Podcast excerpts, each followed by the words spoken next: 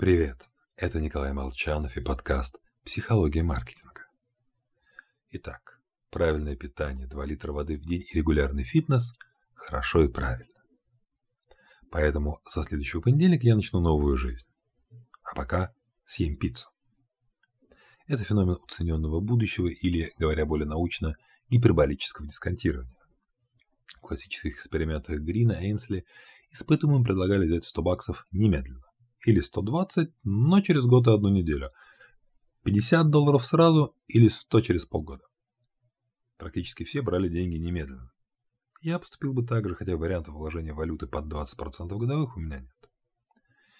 Чем больше интервал времени, тем меньше кажется будущая награда. Поэтому нам плевать на будущую пенсию, здоровье в старости. Зато мы радостно пользуемся кредитами. Если годовая подписка на сервис стоит 1200 рублей, мы спокойно воспринимаем сообщение, что месяц подписки обойдется в 200. Никто не кричит, что справедливая цена 100 рублей. Так для нас важнее заплатить меньше сейчас. Точно так же покупатель воспринимает и ценность скидки. Условно с 500 баллов на покупку рубашки немедленно после оплаты или после того, как ее доставят, две большие разницы.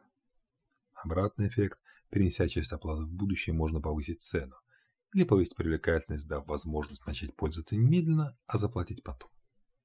В общем, небольшая награда прямо сейчас, привлекательнее потрясающего приза, который будет когда-то потом. Только вот все, что имеет значение в жизни, к сожалению, достигается ценой множества усилий.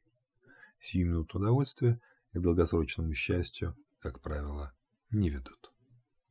С вами был Николай Молчанов.